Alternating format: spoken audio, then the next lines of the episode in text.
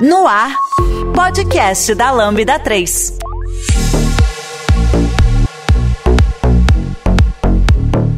Olá, eu sou a Camila e esse é o podcast da Lambda 3. Hoje vamos falar sobre validando seu produto com o MVP. Aqui comigo estão Fernando Kuma, eu sou desenvolvedor aqui na Lambda 3. Lucas Mendes, sou agilista aqui na Lambda 3. Ayrton Lopes, sou Chief Data Officer aqui na Lambda 3. Não esqueça de dar as 5 estrelas no seu iTunes, porque ajuda a colocar o nosso podcast em destaque. E não deixe de comentar esse episódio no post do blog, em nosso Facebook, SoundCloud e também no Twitter. Ou se preferir, mande um e-mail para a gente no podcast lambda3.com.br. Então vamos começar. Antes de começar, eu queria só comentar aqui que é, eu propus esse tema, né? De passando de MVP, porque eu tava conversando com uma pessoa que eu conheço. Ela começou a me perguntar sobre esse negócio de MVP e eu percebi que tem várias coisas que eu não sei. Por que não levar para os amiguinhos e falar no é podcast, não... não é verdade? Tipo isso. Por que não perguntar pra galera? Porque assim, por mais que a gente pense que sabe, mas quando as pessoas começam a perguntar, sabe, mais no detalhe, ah, mas isso aqui, e aquilo ali? Aí você começa a pensar, caraca, é mesmo? Como será que é isso? E aí, infelizmente, né, como tem pessoas extremamente gabaritadas, aí a gente já vai aproveita para pedir ajuda para os amiguinhos, né?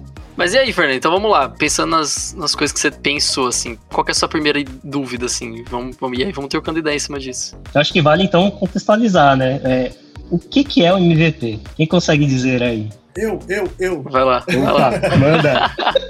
Bem, é, falando que o, o que eu tô falando aqui é muito baseado, então, no que tem, por exemplo, no Startup Enxuta, do Eric Rice e outras bibliografias nesse sentido, tá? Quando a gente pega essas bibliografias mais atuais na área, o MVP ele é visto como uma versão de um produto que você possa ter recursos suficientes ali para que você possa é, possa ser de fato usado pelos seus primeiros clientes. Então, acho que por isso que o Okuma ele, ele deve ter essa certa confusão, porque muita gente acaba é, fazendo a confusão de MVP com protótipo, né? Mas o foco. foco do lançamento, exato.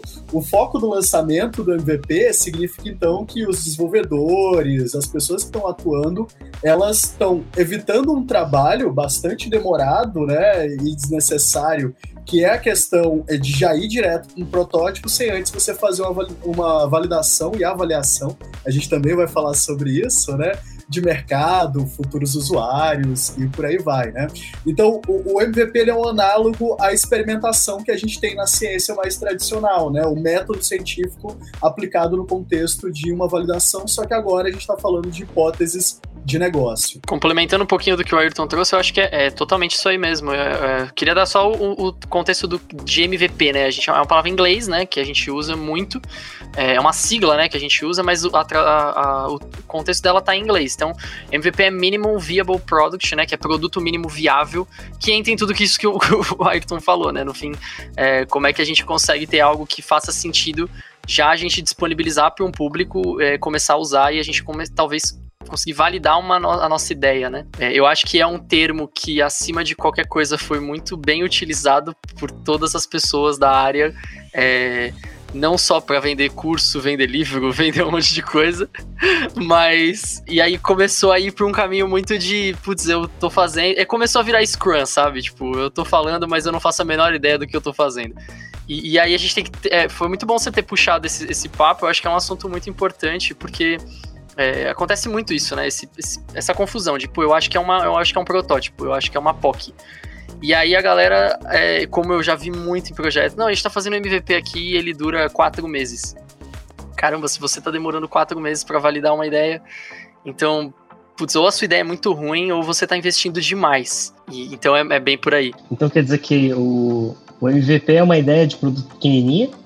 Ou é uma, um pedacinho de uma ideia grandona? Bem, é, não sei se traz um pouco mais de confusão, mas ele pode ser ambos, né? É, exato. Porque, Porque o que, que acontece, né? Você está querendo é, saber se uma determinada ideia de negócio ou um projeto ele vai ser viável e lucrativo é, testando as premissas por trás daquele seu projeto, por trás daquela ideia é, de desenvolvimento, né? Então, de fato, ele pode ser uma pequena parte de um todo, ou você já pode começar com algo um pouco mais dinâmico, né? É, depende muito também de quanto você quer despender, e aqui a gente não está falando somente de dinheiro, mas também muito de tempo. É, a gente vai estar tá falando das questões de feedback aqui. Colher feedback é difícil, feedbacks sinceros me interessam é, e são bastante difíceis de você ter.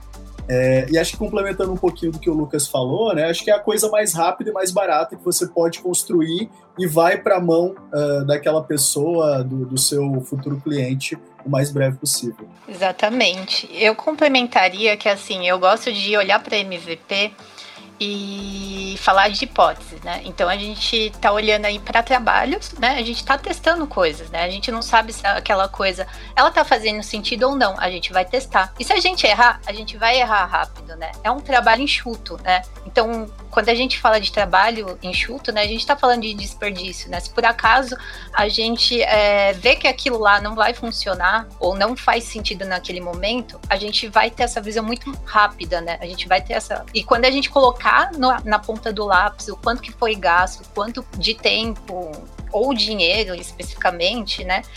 A gente vai ver que foi rápido, né? Do que a gente montar algo muito grande, detalhar, enfim, quando a gente chegar, sei lá, é, seis, um ano de trabalho, a gente vê que não era aquilo, né? Então perdeu muito, né? É, em relação a tempo, né, quanto a dinheiro, né? Então eu gosto muito de falar sobre isso, que é algo enxuto, rápido, né? Se é para errar, a gente vai errar rápido, a gente vai ver o que, que é e pronto, vamos seguir nosso trabalho, a gente vai cons conseguir dar um direcionamento muito mais claro e rápido para aquilo que realmente precisa. Que é por isso que está muito linkado com agilidade, né? Que, que as pessoas de novo esquecem um pouco do porquê que a gente trabalha em, métodos ágeis, né? E eu gosto muito de falar, eu acho que a comunidade cada vez está falando que hoje a gente trabalha com Lean ágil, né?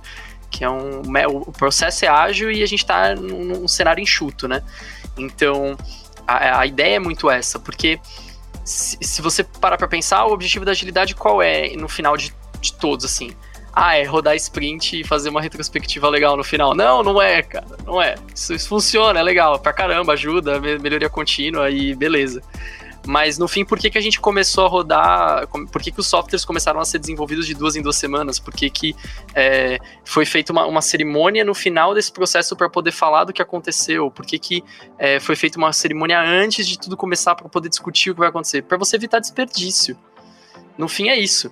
Então, como é que eu evito desperdício, né? Como é que eu jogo menos é, coisa fora? E aí, quando a gente está falando de, de negócio, é, esse menos coisa pode ser tempo, pode ser, sei lá, protótipos, pode ser design, pode ser milhões de coisas, mas que tudo no fim, quando a gente tá olhando para negócio, resume a uma coisa específica que é dinheiro. Como é que eu jogo menos dinheiro fora? Quando a gente fala de MVP, ele tá muito linkado à agilidade e eu acho que começa a sincar com vários outros processos que a gente tem, como por exemplo um processo de é, você ter uma integração contínua de deploy mesmo, de você conseguir colocar software em produção numa esteira. Porque senão, como é que você vai validar rápido, né? A ideia. Você precisa ter um, passar por um monte de processo burocrático e aí você você tá levando tempo. Então, tudo isso linka, vai linkando com as coisas do porquê a gente tá fazendo. E no final é tudo muito. O objetivo é muito claro. Como que a gente evita gastar dinheiro é, de besteira, jogar dinheiro pelo ralo. É, e tem uma coisa que é muito falada no Lean também, que é a questão de aprendizagem validada. Né? Então, a, a, gente fala de ciclos rápidos, tanto de desenvolvimento quanto de métricas também, que a gente vai estar falando aqui, né? e tudo muito com foco sempre no cliente. Né? Então, é, empresas também cometem as gafes, às vezes, de fazer o MVP pensando é, na própria empresa, no desenvolvedor. Né?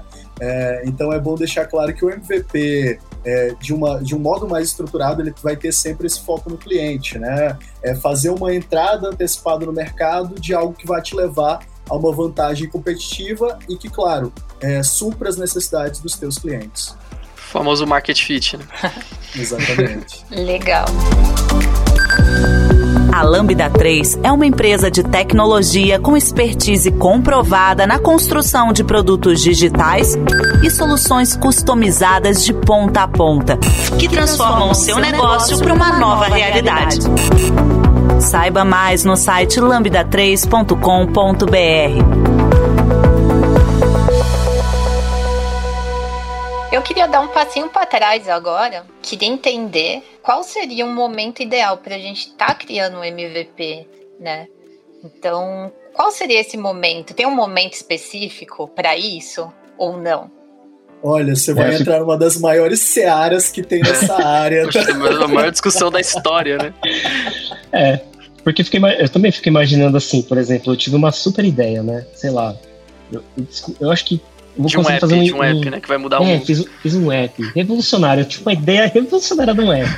Caramba, eu vou ganhar muito dinheiro com isso, vou ficar rico e tal. Só que esse app ele é imenso, tem um monte de coisas, né? Um monte de funcionalidades. E aí fico pensando assim, e agora, né? Será que eu já começo a fazer? Será que vou pro, né? E aí, né? Eu acho que é daí que surge, né? Vamos extrair é, qual que é o mínimo que eu consiga levar para o mercado, né? Para poder ver se os usuários se faz sentido, né? Para os usuários.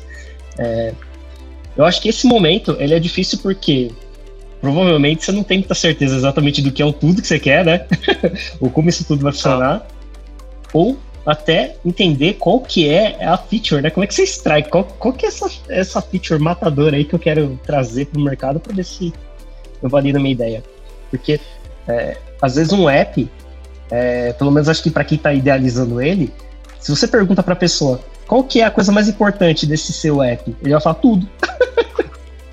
tudo é importante. É ele inteiro. É.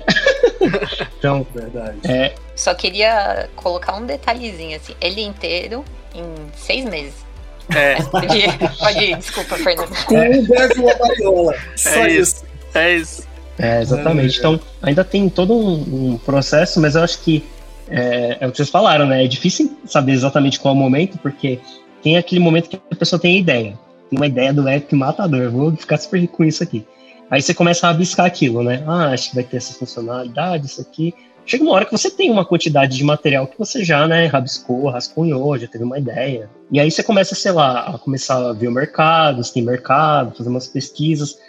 Em algum momento entre o momento que está rabiscando e fazendo pesquisas de mercado, é o momento de começar um MVP. Só que nessa hora, provavelmente você vai ter que montar uma equipe, né? Você vai ter que priorizar coisas. Esse momento é difícil de chegar, né? De saber quando é a hora de colocar, porque aí, provavelmente vai ter que colocar dinheiro, né? para começar a fazer esse MVP. É difícil saber exatamente qual é a hora que você tem informações suficientes para começar essa, esse processo. Né? É, na, na, literatura é, tem uma discussão muito grande a respeito disso, né? Mas no geral disse que quanto mais rápido melhor, porque tem a questão de go to market, né? Total. Então, uh, o que que acontece geralmente? Na hora que você se sente confortável com a sua ideação, é, disse então que é bom que você já vá para o processo de MVP. Tá? Então, uma vez aprovada a ideia, o processo de MVP ele já deve ser a próxima etapa para que você de fato tenha o desenvolvimento de uma solução. E aí, claro, não, não, é uma receitinha de bolo, tá? Mas é, tem muito estudo, tá? Depois a gente pode até estar tá linkando aqui no post também, é, que fala a respeito disso, de empresas que perderam esse time, tá bom? Tem todo um estudo a respeito disso. É, e lembrando que, assim, quando a gente fala é, de startups, principalmente, e desenvolvimento é, muito embrionário, né, é, é, tradicional que você tente transformar o máximo das suas ideias e consiga mensurar elas o quanto antes, porque você tende a gastar menos, tá? É, então, se, se, que nem o Okuma falou, ah, a maioria das pessoas vai procurar equipe, vai pensar ali em, no site, né? Quantas pessoas ele precisa para validar aquilo. É, assim, é, as pessoas podem se perder muito facilmente nesse step, tá? É, tanto é que assim, a maioria das startups é falha porque não tem dinheiro para poder fazer um MVP de qualidade, é, ou então não escala correto ao pensar no MVP, né? Então, é, no geral, faça o seu MVP o quanto antes, tá? Então, cria um modelo inicial, conduz ali a aprovação de ideia, é, realmente parta para a construção uh, real do produto logo depois da ideação. É isso. E eu acho que até adicionando nessa, nessa lista, né? Eu acho que. Eu acho não. Eu, eu posso depois também pegar o estudo para colocar, mas se eu não estou enganado, a grande maioria da. Eu não lembro a porcentagem certinha, mas eu acho que é acima de 60% das, das startups elas não vão para frente porque elas não estão resolvendo o problema de ninguém. Então, é isso. Como é que você consegue é, saber que essas. Porque na sua cabeça é uma baita ideia. E ela vai mudar o mundo. Mas como que você garante, né? Como, como que você tem certeza que isso realmente vai mudar o mundo, né? E, e como que você faz isso de uma forma barata? Porque, de novo, você não tem investimento. É, segundo, mesmo que você vá atrás de investidor e tudo mais, vai levar um tempo. E aí tem esse lance que o Ayrton mesmo falou. Às vezes tem o, o time to market ali que você perde e sei lá, veio, apareceram vários concorrentes ou aconteceu alguma outra coisa e acabou. Você não, você não teve mais como pegar aquilo, né? É, é, é, muito, é muito louco isso, né? Pensando em cenário de startup, eu acho que startup vive um MVP toda semana, porque o, o cenário é exatamente esse, né? Como é que eu economizo o mais rápido possível e eu, eu realmente estou fundando uma empresa, é, colocando um produto no mercado que eu entendo que vai solucionar o problema de alguém. E aí entra naquilo que a gente estava falando, né? Como que eu, eu encontro essas pessoas porque eu vou precisar validar esse, esse cenário, eu vou precisar de feedbacks construtivos que me digam que, meu, realmente isso que você está construindo faz sentido ou não. Quando a gente vai para uma área de produto, a gente costuma chamar esse público de early adopters, né? Que são os principais é, pessoas que gostam daquilo, né? Que são as pessoas que mais gostam do seu produto e que vão lutar por ele. E se a pessoa virar e falar assim, ah, não, não gostei muito do aplicativo que está lançando, ela vai defender, falar, não, tá errado, isso é muito bom. E, e, por aí vai. Como é que você acha esse público? Tem um livro muito bom que, que acho que detalha muito o cenário, né? É, não especificamente de como você constrói um MVP, eu acho que tem diversas dinâmicas, inclusive o Caroli, é, eu acho que é uma das referências aí, todo mundo já deve ter ouvido falar de Inception, que é como você consegue alinhar né, o time e, e chegar num consenso sobre um MVP de, uma, de um produto que você quer começar a construir e que se parar para pensar é um, é um investimento baixo, porque se você para uma semana para sair dali com uma ideia, né, e já um alinhamento de como você vai construir aquilo, já eu acho que é um, é um investimento pequeno até se parar para pensar, né, tem empresas que investem meses, né, e às vezes descobrem que tá errado, então eu acho que é, é, é bem, é bem legal. Mas tem um livro muito bom que traça toda essa estratégia de pular, né, esse de, dessa galera que quer muito o seu produto e, e agora sim tô, tô nela. Então realmente validei, que é o que a gente vai chegar, que é o Crossing the Chasm, que é o Atravessando o Abismo, né? No, no português. Tem em português aí, para quem não conhece, é um livro muito bom, que passa exatamente esse, esse cenário de você é, sair né, desse, desse público pequenininho e agora você achou realmente uma galera que está no seu mercado, é, que quer e, você entendeu que você está resolvendo o problema de alguém. Então, é, nesse momento você percebe que, beleza, aí você tem um produto. Mas como é que você chega nisso, né? Com vários MVPs, e não é só um, são vários MVPs, porque às vezes a sua ideia ela tem vários módulos que você precisa ir validando coisinhas pequenas, e um deles você vai falar, pô, esse aqui deu super certo, e os outros você jogou fora e tá tudo certo. O Lucas falou uma coisa que não tá aqui no, no, no nosso tópico, mas acho que é muito importante a gente, a gente abordar. É, inclusive a Camila tinha falado de hipóteses, né, Camila? É, o MVP ele tá lá para validar uma hipótese, tá? Então, dentro de um produto você pode ter N MVPs e N hipóteses, tá? É, desculpa aí, pessoal, só um parêntese. Não, boa, é isso aí. É, faz todo sentido, na verdade, porque acho que isso ajuda a guiar, né? É, quais as decisões que você vai tomar para priorizar as coisas, né? Até para poder saber se as hipóteses que você vai testar, se elas realmente vão resolver o problema de alguém, né? Acho que é isso que você estava falando. E aí, até eu estava pensando aqui agora, enquanto vocês estavam falando, que teve algumas coisas que eu já testei na vida, já testei uma porrada de coisa na vida, que eu já, eu já recebi, tipo, uma assim, sabe, alguma propaganda, não sei exatamente como é que eu chego nesses, nesses produtos, nesses MVPs, que fala assim, ah, conta uma, é uma landing page, conta uma historinha do seu problema e fala assim, e se eu te dissesse que eu consigo resolver esse problema? Tipo, conta aquela história. Você fala, cara, tem esse problema aí. Aí fala assim, você pode ir lá, escrever o seu e-mail, eu fiz isso uma parte de vezes já. Aí você coloca o seu e-mail para você receber um link para poder usar o app. Uma versão numa, beta, né? Uma versão beta. Tipo, ah, você se, interessa? Quer se inscrever numa lista né, de interessados em testar esse produto? E, cara, eu, assim, eu fiquei pensando, essa parte, ela já é, entrando no MVP um passo antes? É, é, um, é um momento, esse momento é um momento que a empresa está tentando capturar as pessoas que vão testar esse, a hipótese que já foi escolhida para ser implementada ou essa, a, a empresa ainda está tentando descobrir qual hipótese vai implementar? Olha, tradicionalmente, se você não tem uma métrica firme associada, você ainda está durante o desenvolvimento do MVP, tá? Então, é, landing page, por exemplo, normalmente ainda é durante o desenvolvimento do MVP, tá, Fernando? É, não sei ao certo qual era esse produto, mas você faz essa landing page, que nem o Lucas falou, para criar um público, criar um buzz a respeito daquele produto, é, a dinâmica normalmente é assim, tá? E sem gastar, né? Principalmente pensando em horas de código, né? Então, quando a gente vai para a parte de método, de processo mesmo de desenvolvimento, quando a gente olha para esse cenário de, de, de landing page, é, eu, tô no, eu tô no discovery ainda, né? Eu não tô no delivery. Então, na verdade, eu ainda tô vendo se faz sentido eu colocar a mão. E essa, isso daí que você falou, Fernanda, é muito legal, porque isso acontece muito, e, e essa técnica especificamente, é, ela às vezes ela é usada só como uma landing page, que você cai na landing page, mas na maioria das vezes ela é usada como um botão em algum lugar que você clica e você acha que vai, vai, vai te levar para a solução que é, você pra, quer. Para demonstrar interesse. É. Para demonstrar interesse. E o nome disso é fake door. Então é porta falsa. Porque você abre e na verdade você acha que vai chegar em algum lugar, na verdade você entra numa sala vazia. Então é mais ou menos dessa linha. E isso é muito usado, porque a partir desse momento eu tô controlando métricas que me, me validam os, o interesse de um público sem eu gastar um centavo. Então o teu clique eu contabilizei. Você colocar o, teu, o seu e-mail, isso também me, me contabiliza. E dependendo da forma como, como essa situação é apresentada, é, eu consigo até deixar claro para você que não vai ser barato, não vai ser free, né? E se você realmente segue colocando o seu e-mail, isso quer dizer que você é uma pessoa que pode ter um interesse até em pagar. Que também eu acho que entra numa, num tópico que a gente pode até, se quiser, adicionar também nessa lista, que faz uma diferença muito grande. Que é literalmente. É, existe, existe uma diferença muito grande entre um público que é, não vai pagar nada pelo seu produto e o público que vai pagar pelo seu produto. É, é gigantesco, assim. Às vezes uma ideia, ela simplesmente não, ela deixa de existir porque ela vai precisar ser comprada pelas pessoas e ninguém quer pagar por aquilo. Seria muito bom ter, mas de graça. Você já conhece a Lambda 3? Além de sermos uma empresa formada por pessoas apaixonadas por tecnologia, desenvolvemos e entregamos software com qualidade, segurança e inovação, que podem ser um diferencial para o seu negócio.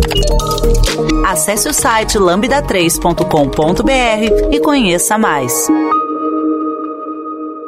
Legal. Então, aí, para gente é, seguir num fluxo, então a gente falou o que, que é o MVP, né? Falando de testar ideias, né? A gente falou um pouquinho também se ele é parecido com um protótipo ou não, né? Essa visão, né? Se seria só um protótipo, né?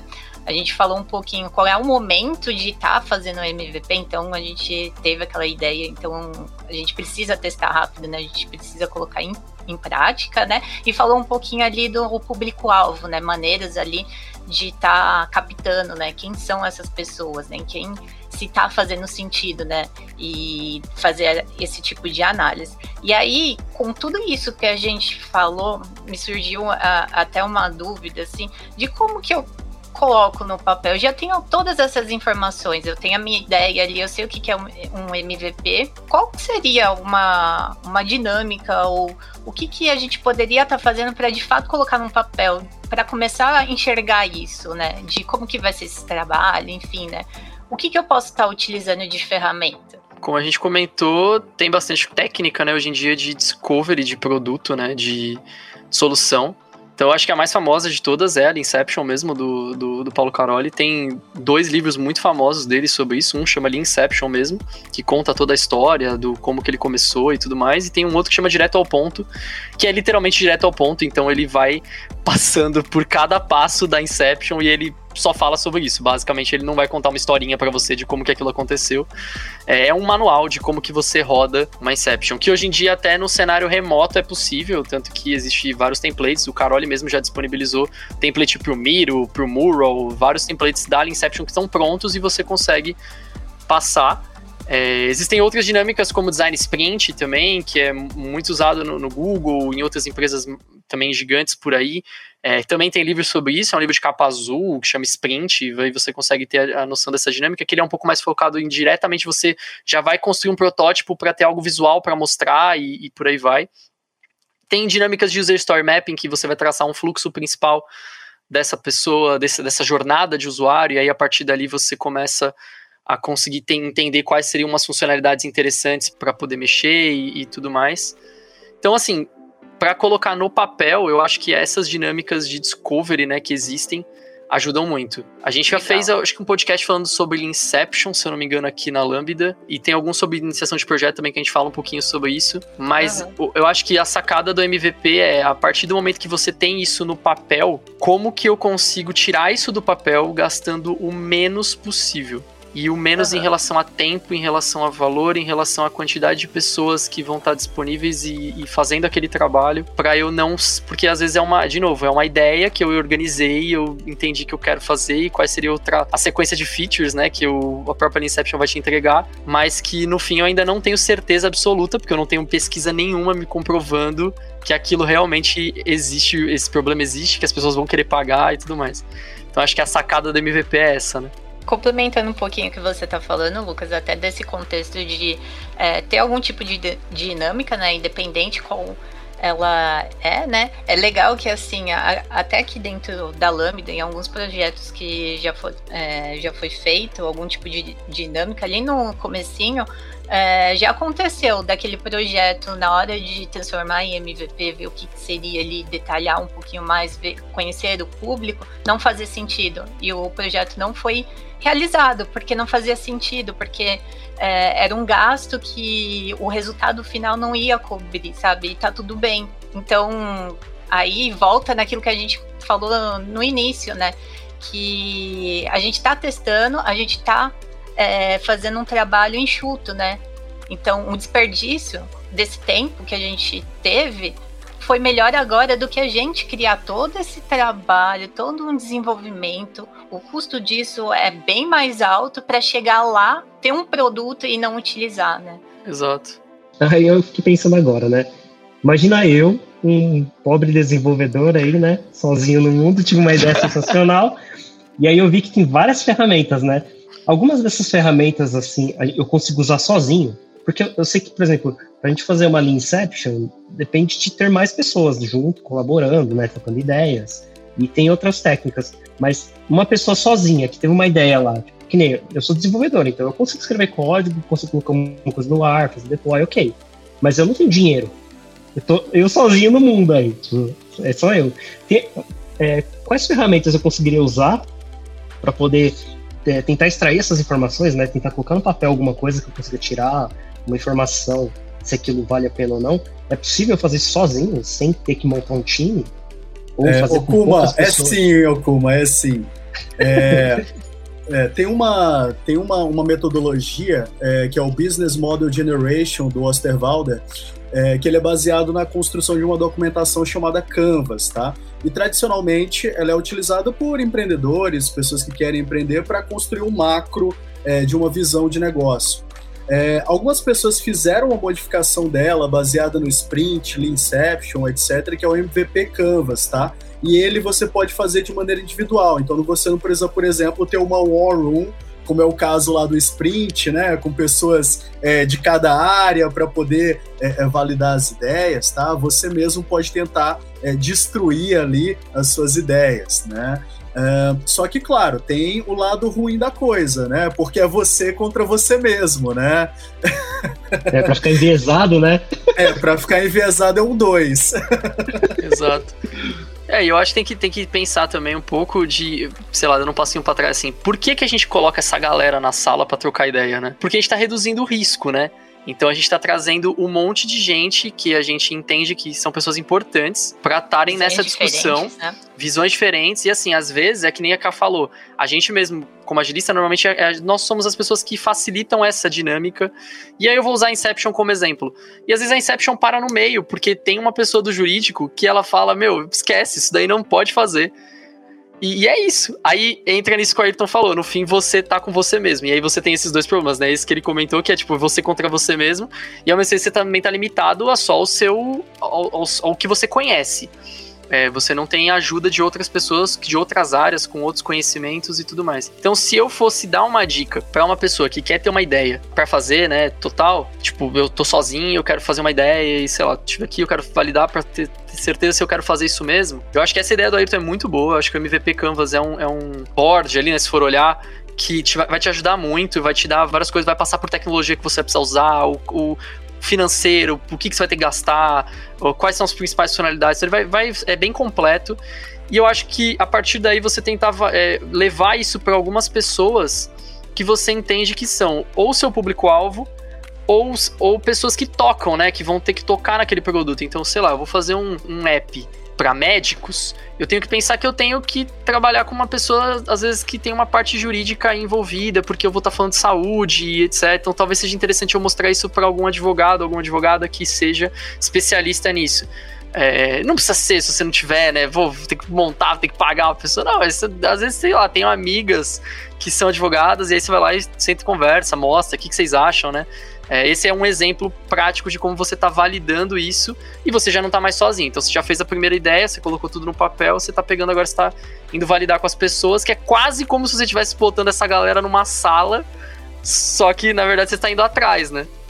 Entendi, mas nesse ponto aí, é, a gente já levantou algumas hipóteses, então, né? Com o MVP Canvas, sei lá, seja. Eu tô falando, mas eu nunca, eu nunca usei, é isso aí, ideia de como é que é. Então eu já, é eu já escolhi, sei lá, umas. Do meu app todo, eu sei que eu consigo resolver alguns problemas. Uns dois ou três problemas.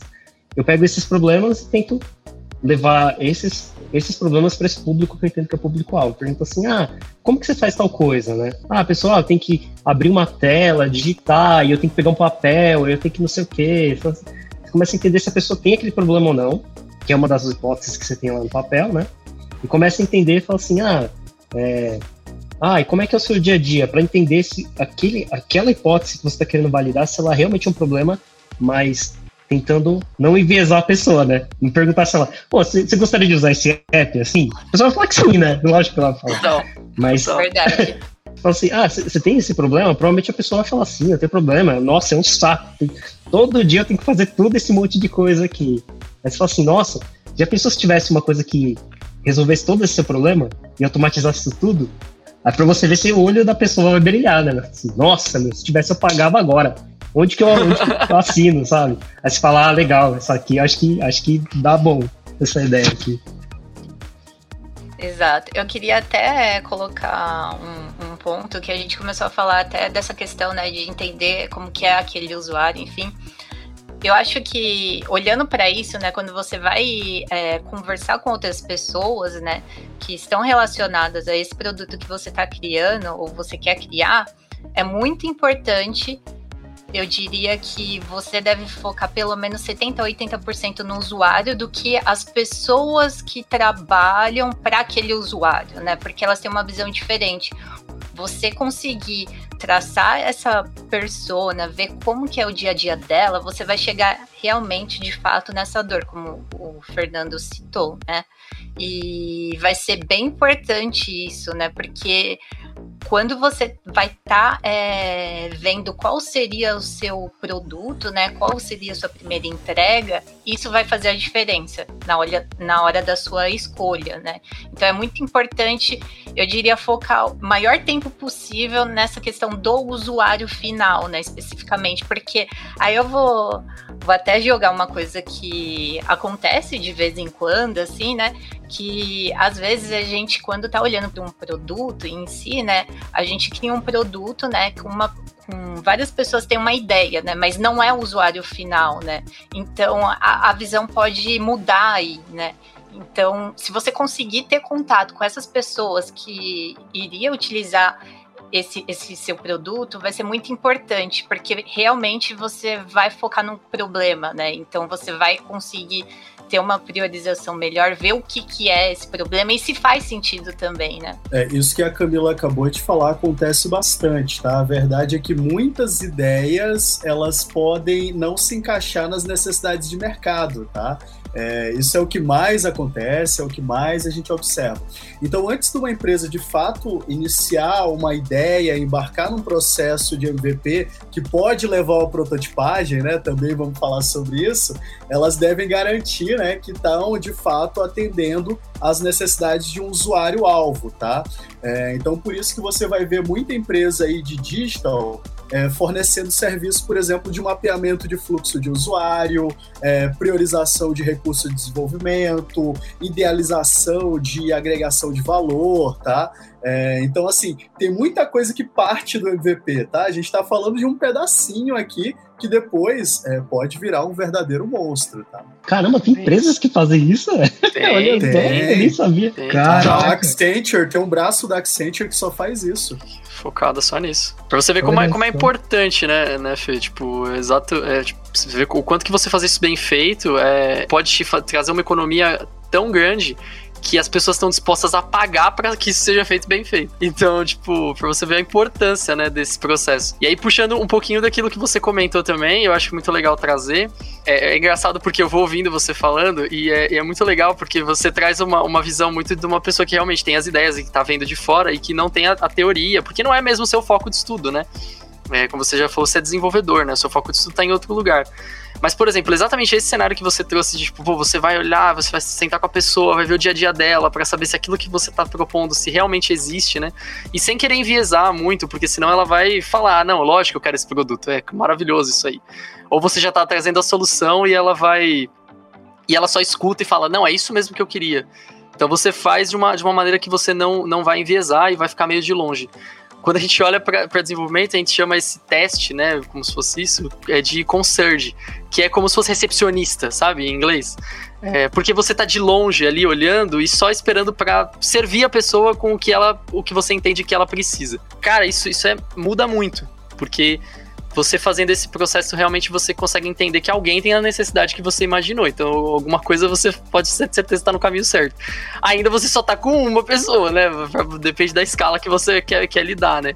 Mas no final, é, você pelo menos já começou a validar um pouco. É, você sempre está pensando em quais recursos que vão ter nesse MVP, que você pode suportar dentro de um MVP e aí parte muito do tempo de desenvolvimento, de quanto você pode gastar, né? Você vai é, destrinchar isso em prioridades também. Então, prioridade alta, média, baixa.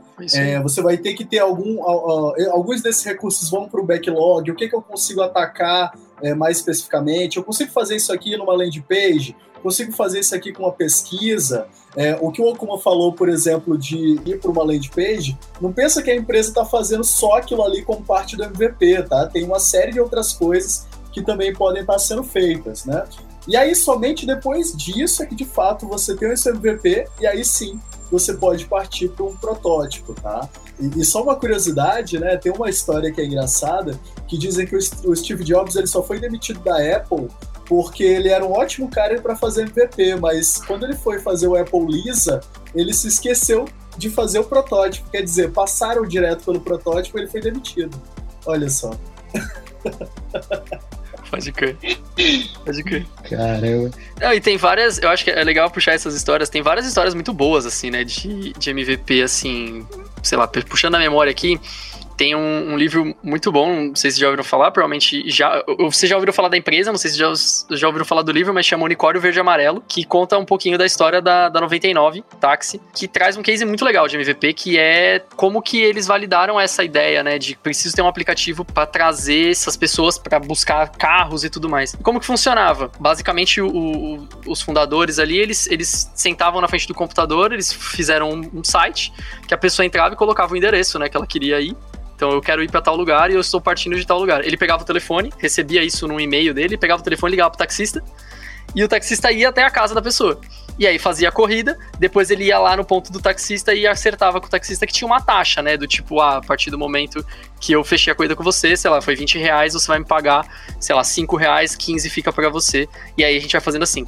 Tomou um monte de calote, só que ao mesmo tempo, os taxistas também perdiam a oportunidade de ter essa base, né? Que ia vindo de outros lugares que não só os telefones da época, né? Que a pessoa pegava o telefone e ligava no, no ponto de táxi. Para quem não sabe, tá ouvindo o podcast, nasceu depois de 2000, era assim Existe assim um negócio fazia. chamado telefone. Telefone que era preso por um fio, é, e aí a gente pegava isso e ligava num ponto, um ponto de, de, táxi. táxi. É, e aí esse táxi vinha até a sua porta, não era Uber, então.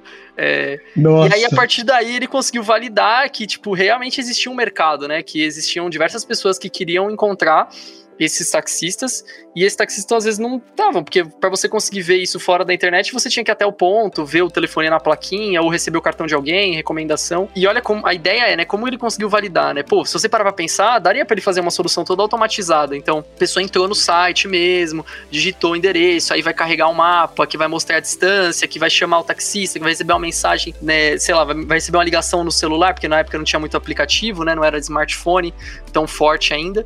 É, então, mas assim, isso eu tô chegando no produto final já.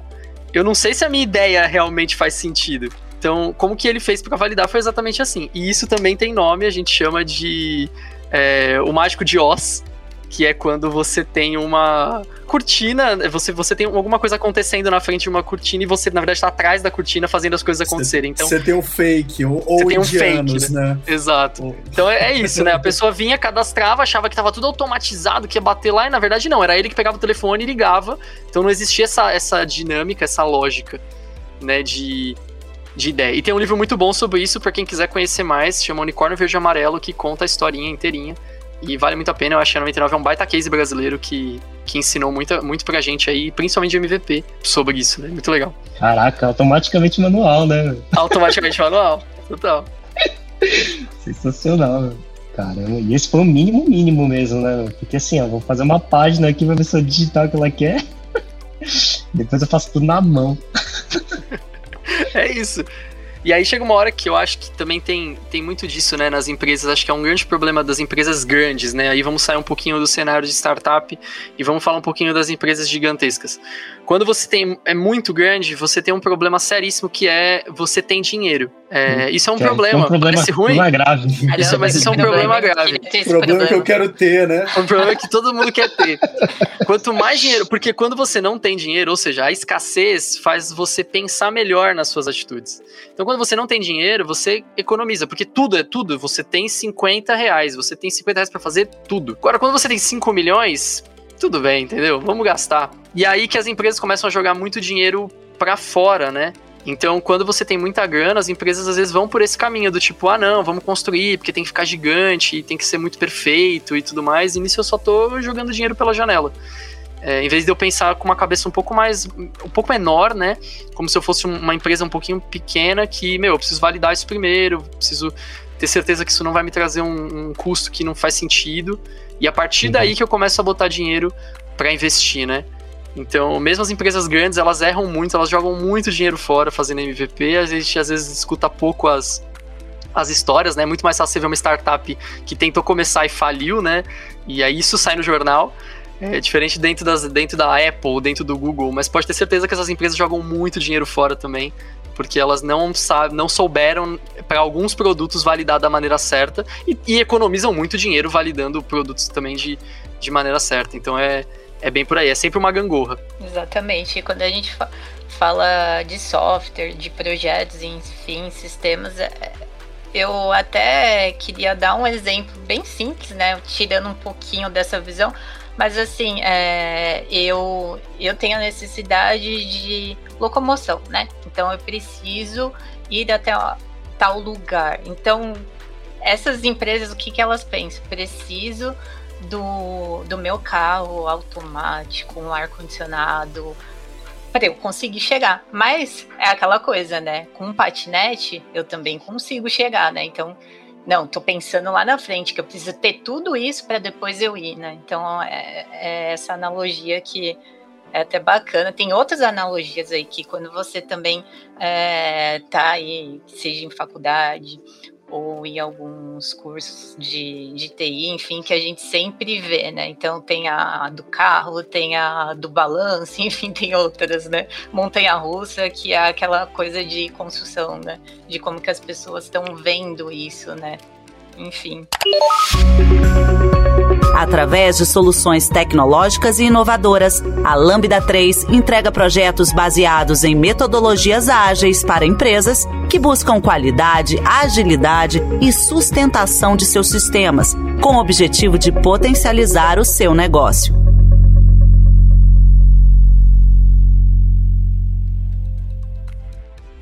Pensei aqui, mas a toda essa visão, tudo que a gente fala sobre MVP sempre cai no mesmo lugar, que é essa visão de precisamos testar algo, né, um mínimo ali enxuto para ver se está fazendo sentido ou não, né? Sempre vai cair nisso, né? Sempre nos testes, sempre a gente está falando de ter um trabalho ali para ver se está fazendo sentido, se é um desperdício ou se é um acerto nosso, como que sempre cai nisso, né? É interessante, né? Que tudo que a gente fala depois volta para isso, né? Porque é o objetivo, né? Eu diria que é o nosso tema central, né? Quando a gente fala de MVP, sempre vai cair nisso, né? Para a gente testar essas coisas e ver o quanto que tá sendo validados ou não, né? É aprendizagem validada. Você constrói, você mensura, você arquiteta o que errou, o que foram pontos positivos, etc., e você constrói novamente, né? É, aqui a gente acabou falando muito da questão de construção, da mensuração, né? Mas é, esse, esse feedback da construção do MVP acaba sendo tão importante quanto, tá? É, então, por isso que de fato é bastante cíclico. Uhum. Então, mas, então, uma vez que subiu lá, tipo, ah, entendi aqui, entendi que tem um problema aqui, vou fazer, né? Vou implementar. Então eu implementei, subi lá o meu sisteminha lá, meu app, beleza, tem gente usando. E aí, né? Como é que te mede? Tipo, ah, não, beleza tipo, tem 10 pessoas usando, putz, legal. Será que, será que deu certo? Né? Eu fico na dúvida, que, que, o que, que exatamente eu olho para ver se deu certo? A quantidade de gente que tá interessada? Olha, tipo... é, primeira coisa é o seguinte, depende muito do tipo de negócio do que você está desenvolvendo, tá? mas tradicionalmente você vai procurar por feedback, tá? E aqui a gente está falando feedback crível e sincero, tá? Então, primeira coisa, você não vai mensurar com os teus amigos do bairro, com o pessoal que te ajudou antes. É, é, exatamente. Primeira coisa. É, desculpa, mas só se eles forem realmente ser usuários. É, exatamente. Não dá. Ô, tio, instala meu app aí, que me ajuda aí. Então, assim, Caramba. nem todo mundo vai ser teu usuário-alvo, tá? Acho que a primeira coisa é essa. É, é, é, importante que você evite comentários relevantes, opiniões que não vão te levar é, para frente, né? Então, é, é, esse feedback ele acaba sendo muito importante para depois do MVP, né? O beyond MVP, né?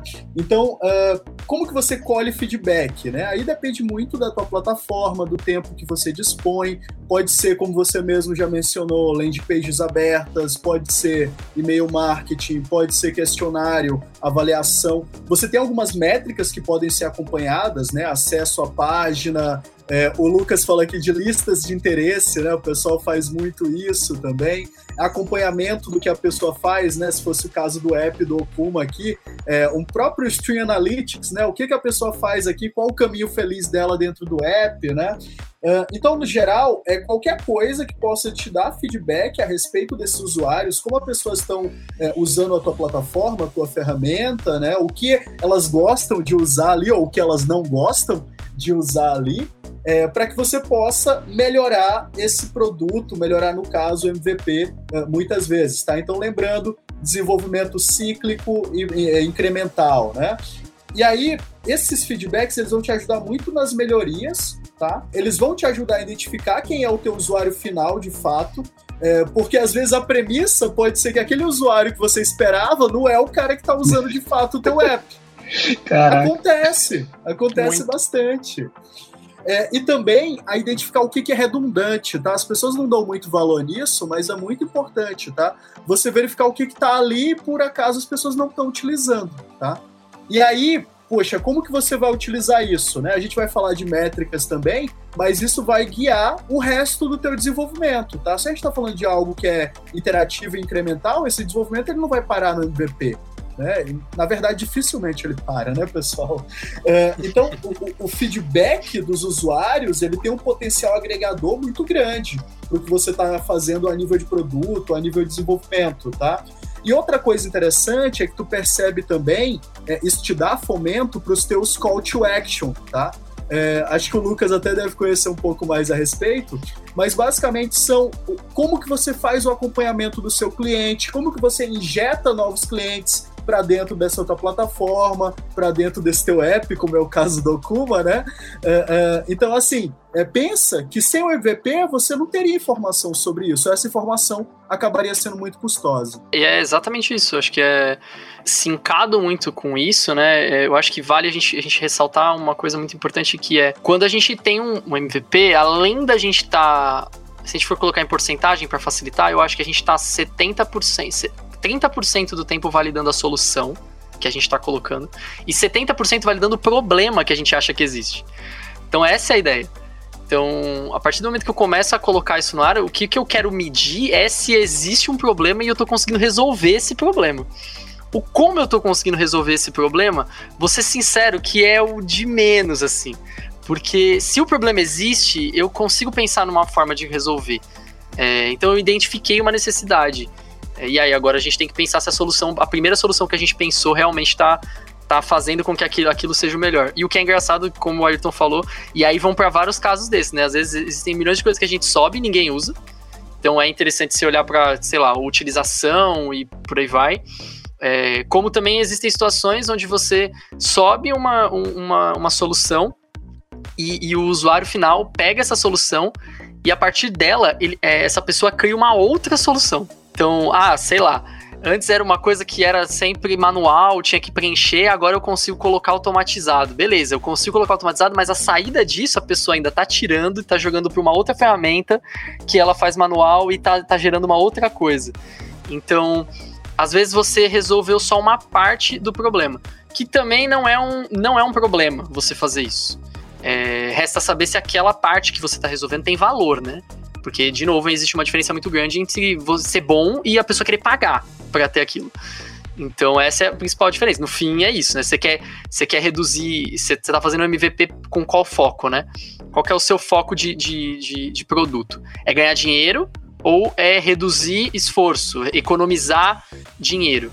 Também tem isso, né? Dentro das grandes organizações, muitas, muitas soluções são feitas para economizar horas das pessoas ao invés de, pô, eu tô vendendo isso como um produto comercial que eu vou ganhar muitos milhões de dólares. Não, eu tô é. economizando. Você perde hora, de um né? lado para ganhar lá a longo prazo. Para ganhar a longo prazo, exatamente. Pegar pessoas estratégicas e botar em funções mais criativas. Mais criativo, né? total, exatamente. E reduzir risco operacional, que às vezes me traz uma multa que pode acontecer ou pode me gerar um problema e etc e tal. Então, assim, o lance é qual o objetivo do seu, do seu produto é a primeira coisa que você tem que pensar para pensar o que, que você quer validar dele. E, e aí, olhando para as validações, pensa em validar o problema. Se conseguir entender que aquilo ali realmente é um problema e você está colocando uma solução para mexer, aí você vai trabalhando em cima da solução porque você conseguiu entender que aquilo ali realmente é um, é, um, é um problema, que é o que muitas empresas esquecem de fazer, né? A gente valida naturalmente a solução, né? Então a gente pensa numa solução e já sai validando ela, que é o nosso padrão de, de processo, né? A gente põe na sprint, desenvolve, chega para testar, homologa com, com a pessoa de negócio, já manda pro, pro usuário final que devolve feedback, a gente vai lá e itera em cima disso. Mas em nenhum momento a gente pensou, pô, será que realmente existe um problema, né? Qual que é o problema? Ou será que eu tô empurrando uma solução goela abaixo daquelas pessoas que tava muito ruim o processo delas e elas estão usando porque tá agora tá um pouco melhor, mas não é isso ainda. Então essa é a ideia, né? Ou tava ruim, e aí isso fez uma solução que piora a vida da pessoa. Piorou, né? tá, tem muitas vezes ainda. acontece. Muitas vezes. Eu tenho uma outra história muito boa sobre isso de um ex-chefe meu, que há muitos anos atrás, e aí eu não vou falar o nome para não entregar a idade dele, mas há muitos anos atrás ele ele fazia sistemas, né? Trabalhava na UOL ainda, quando a UOL era boom assim do Brasil. Trabalhar na UOL era uma coisa muito diferenciada na época de tecnologia há anos atrás. E ele fazia freelance, e aí uma das soluções foi exatamente essa. Ele, ele sentou com uma. Acho que era uma escola, e ela tinha um sistema que na época não tinha nem interface, era só os prompts mesmo, terminalzão, e, era, e não tinha mouse, né? Era só no teclado. E ele trouxe uma solução de interface que você clicava e etc. Quando ele entregou isso pra ela, ela falou: Putz, olha, ficou muito legal, mas assim, ficou uma porcaria, porque eu era bem mais rápida antes.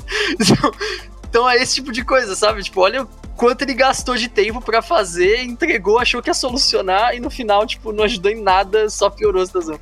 Não existia um problema, porque a pessoa usava o terminal resolvia, resolvia o problema, Exa né? Tá Exatamente. Exatamente.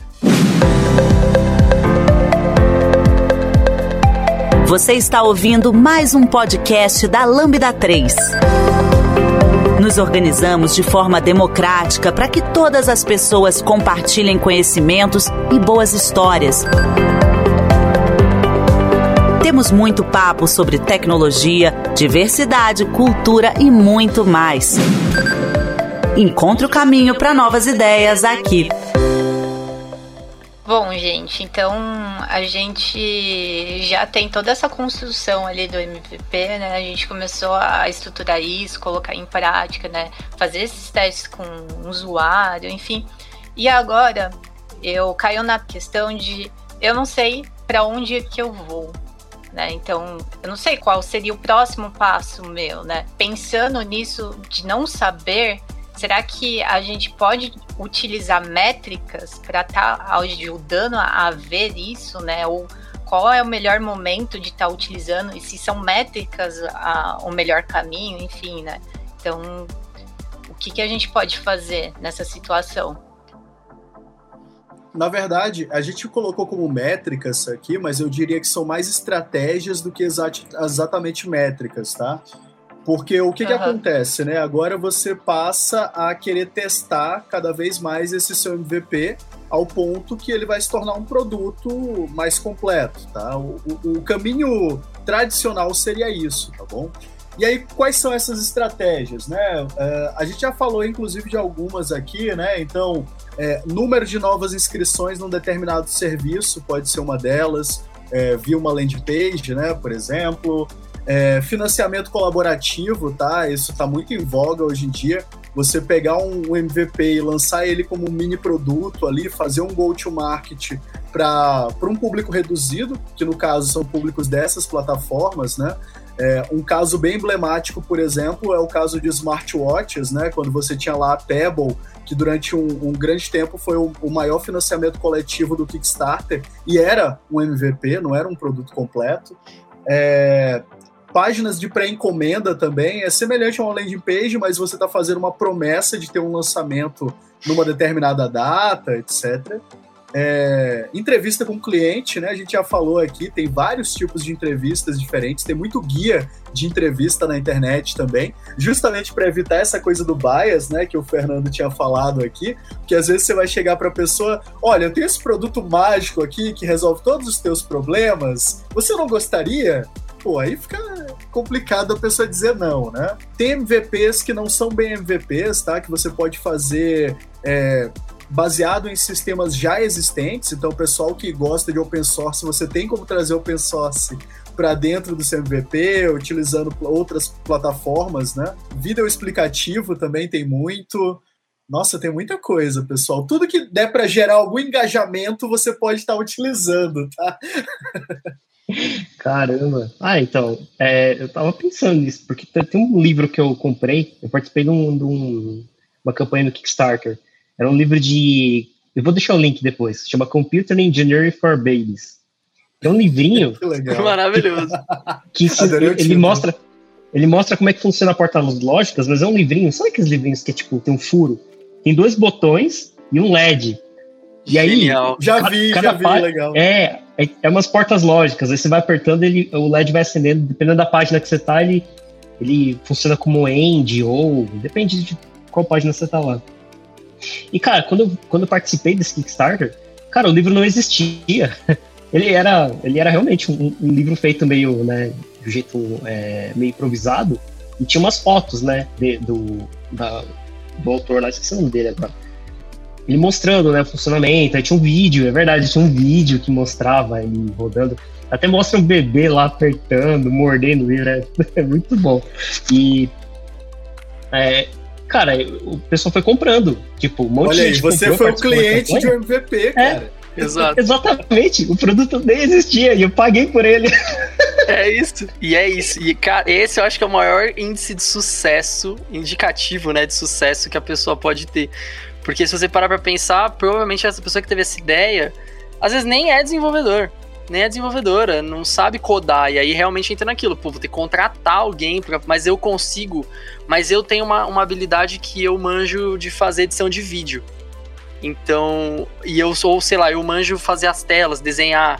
Então eu consigo, tipo, formular como se aquilo existisse para dar a ideia de que realmente existe, e eu não pus a mão no código.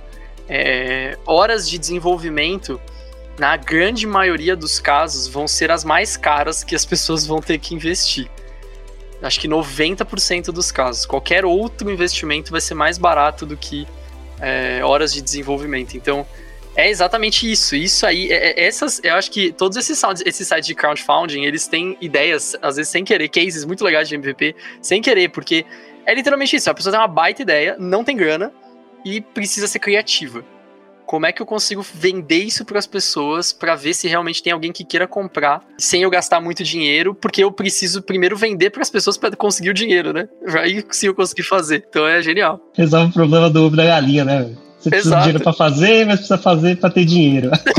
como é que eu faço? E, e, assim, isso acontece muito hoje em dia. E, e eu acho que toca, aí voltando para a pergunta, né, até que a, que a Ká trouxe, assim, né, o que que, o que que isso acontece, né, talvez olhando para as métricas, né, e tudo mais, meu, você consegue, para todo esse conjunto que o Ayrton trouxe, você vai validar aquilo, né? Então imagina, no crowdfunding, meu, o que, que é métrica para a pessoa que colocou? É, recebidos, né? Tipo, quantidade de grana que a pessoa recebe. É, talvez ali seja um dos lugares mais, mais fáceis, é palpável, mais né? óbvios. Você, é, você, percebe, porque ali realmente tem uma meta, né? Você fala assim, olha, eu preciso arrecadar tanto de dinheiro. Então, se bateu aqui, acho que, por exemplo, a, a o MVP que eu fiz, né, aquela, aquele, o mínimo que eu fiz para tentar vender a minha ideia, atingiu o objetivo, porque realmente consegui vender tantos desses. Exatamente. Só o mínimo para apresentar, né? E, e linka, e linka muito peça. fácil, né? Porque você, você para pensar é dinheiro, né? Então, se a, se a, galera tá dando e nem tem o produto ainda, imagina quando tiver. É muito isso. Eu também vi alguns, assim, muito, né? Tem um de RPG, por exemplo, que ficou famosérrimo do de um youtuber aí que lançou, que ele pediu 300 mil e a ideia foi tão boa que ele arrecadou 5 milhões. Tem umas ideias, umas, umas situações, umas histórias são muito legais e se você parar pra olhar, era o que, que ele fez? Foi montar uma arte, colocar lá um vídeo de 3 minutos que a galera pirou, falou, meu, eu preciso disso pra minha vida. Aquele gif, né, do... Acho que é do... Não sei de que desenho que é, mas é tipo Take My Money, tipo, e acabou, sabe? Tipo, eu não quero saber. futuramo, futuramo. É. Isso, pô. Então, tipo, é isso, né? No fim é isso. Quando a pessoa tem essa cabeça, significa que você validou, assim. aí eu acho que toca muito nisso que o Ayrton falou. Tem um conjunto de métricas que você consegue olhar, mas eu, por experiência, assim, eu tenho para mim que que quando você vai tentar atacar um problema muito claro, assim, que você enxerga, que você sabe que você vai resolver, eu acho que não tem nada igual o qualitativo, sabe? De você olhar que a pessoa que realmente resolveu, que a pessoa tá feliz de usar aquilo e tudo mais. Isso você vai com entrevista e tudo mais, e, e é, isso é mais custoso de fazer, mas o, esse feedback é sensacional, assim, acabou, tipo, não tem o que dizer, acabou, tipo, você realmente, você tá vendo no olho da pessoa que você resolveu. Uhum. É que você, olhando, por exemplo, o produto mesmo, né, que é o caso do livro lá que eu falei, ele é um pouco mais palpável, porque é um produto, né, então a pessoa compra e leva para casa e pronto. Acho que quando é um serviço, né, por exemplo, é, eu usava uma, aplica uma aplicação lá que conseguia pegar, eu conseguia pegar fatura, minha fatura de ordens de compra e venda da, da Bolsa de Valores. Tem um monte de coisa naquele extrato, mas eu queria extrair só algumas informações que era para saber o quanto eu tive de custo com as minhas operações. Então, o que acontece? Eu achei uma aplicação que fazia isso, né? E, assim, por exemplo, vamos supor que eu estivesse soltando um MVP disso, sabe? Uma aplicação que consiga consolidar certas informações do seu extrato de compra e venda na bolsa de valores. Para eu conseguir validar que as pessoas realmente estão gostando da aplicação, está fazendo sentido e está resolvendo o problema, nesse caso eu realmente precisaria pedir feedbacks, então, né. Essa funcionalidade faz sentido? Tem alguma coisa aqui que não está funcionando direito, né? Tem alguma coisa que deveria ter e não tem? Seria tipo fazer uma espécie de, de pesquisa mesmo, forms, uma coisa assim. Exato. Mas aí que entra muito nessas técnicas que aí a gente fala sobre descoberta, né? Que é discovery mesmo, e quando você tem uma pessoa, e as melhores pessoas para fazerem isso são pessoas de, de designers de produto, né? Então, pessoas de UX, pessoas designers de produto, é, e por aí vai. Qual nomenclatura usar? Não tenho certeza. Tem um podcast, inclusive há pouco tempo gravado, falando sobre isso aqui na Lambda, mas é isso. são essas pessoas que são especialistas em, em, em usuário. Porque no fim, as perguntas que você fez fazem sentido, mas você está enviesando. Então, quando as pessoas vão para essa linha, na verdade, elas não perguntam qual funcionalidade você quer, e sim como que hoje você resolve esse problema. Porque entra naquela brincadeira que as pessoas falam, né? Que tem a famosa frase, etc. Acho que, se eu não me engano, é do Ford, que fala, né? Se, se na época eu perguntasse para as pessoas o que elas queriam, elas iam me responder cavalos mais rápidos, né? É, então, é isso. Ao mesmo tempo, o, a pessoa sabe o que ela quer também, mas como é que você extrai isso dela sem ela, sem ela conseguir te falar? Porque não é o know-how dela técnico, né? Saber te falar de forma técnica como que ela quer resolver aquele problema. Sim, ela vai saber falar qual é a dor, né? Qual é o problema. Qual é a dor, sentido. exato. Caramba, eu não consigo fazer isso aqui. É um saco eu ter que fazer isso aqui todo mês, né? É isso aí. Caramba, só quero pagar meu imposto aqui, né, cara? Essas operações, caraca. Eu só quero ficar rico com as ações, pelo amor de Deus. Poxa. Queria ficar rico sem ser preso pela Receita Federal, caraca. Ah, yeah. Então, pelo que vocês falaram sobre as métricas em si, essa, essa visão, né, dependendo ali do cenário que a pessoa está é, inserida, né, vai trazer vários caminhos ali para ela estar tá seguindo.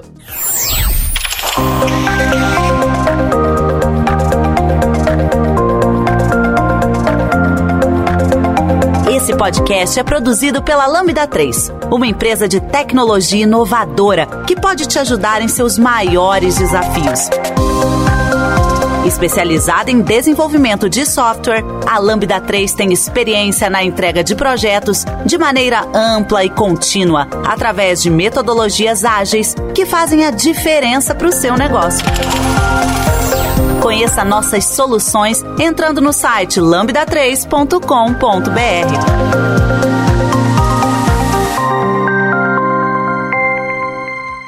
Só fazer uma pergunta, então. Nesse caso, se tem uma pessoa que está me ajudando a entender, por exemplo, a, a, extrair essas informações de feedback, né? Entender, fazer algumas pesquisas, essas mesmas pessoas conseguirem então me dizer assim, ó, olha, o, o MVP ele está funcionando assim, mas pelos feedbacks parece que a gente tem que começar a moldar ele para esse lado ou para aquele lado. É isso.